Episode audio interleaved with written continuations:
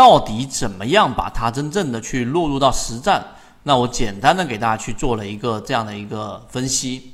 我给大家说一说，你要从哪个地方进行攻坚，千万不要在那些虚的地方投入太多的时间，而要落入到实处。那我简单给大家看，第一个就是我们的缠论。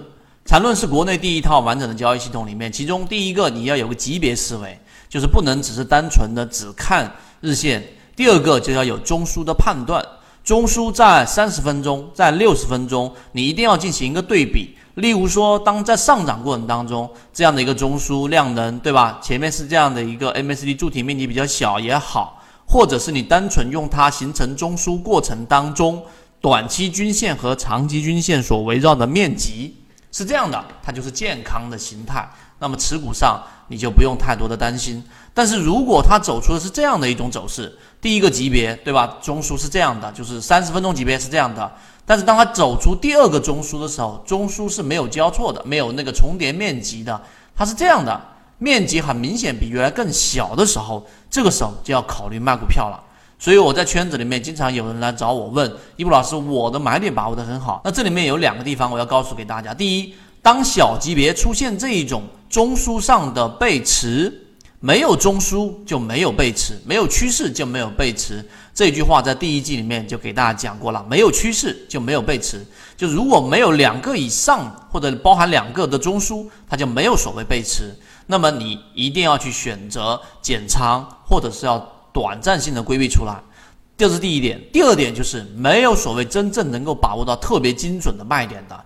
只要你卖到一个可能一百分里面，你卖到一个七十分、八十分，你就要保持满意，千万不要一定得追求到九十分、一百分。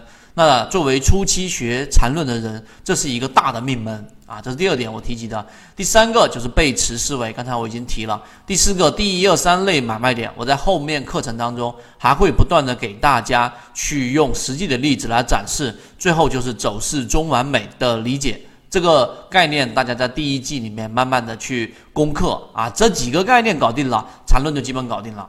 第二个呢，就是这一个季度里面，我们再次引入的一个深入讲解的散户割肉模型。散户割肉里面，首先你一定要有一个很确信的，就是股东当中百分之九十九是散户，季报数据一季、三季延迟一个月，所以有一个时间差。那么在这个系统当中，聪明的钱它永远绕不开的地心原理，记住，这是谁也没有办法绕开和谁也没有办法去反驳的。就像所有人都躲不开牛顿的地心引力的原理是一样的。为什么？我给大家说，就说你想象一下，主力有没有办法可以在不改变散户结构的情况之下来进行更多筹码的收集？就他要收集更多的筹码，但是又不会让筹码这一个呃变得更加的密集。然后或者说换一个说法，他能不能收集很多的筹码？但是呢，同时他又不能让股东人数减少。这是做不到的，这是一定做不到的。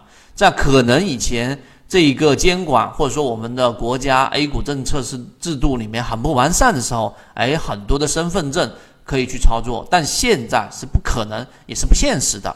所以反证法就是可以证明出来，就是想要收集更多的筹码，所以散户人数必然会出现两个重点：第一，减少；第二个是急剧减少。所以这两个关键词，大家一定要非常的清晰、确信之后，这个模型才有办法成为你交易的核心。啊，明白这一点是非常重要的。今天的分享就到这里，想要进入圈子一起进化学习，可以加我朋友圈 SD 八幺八幺二，有完整版的视频专栏分享给大家。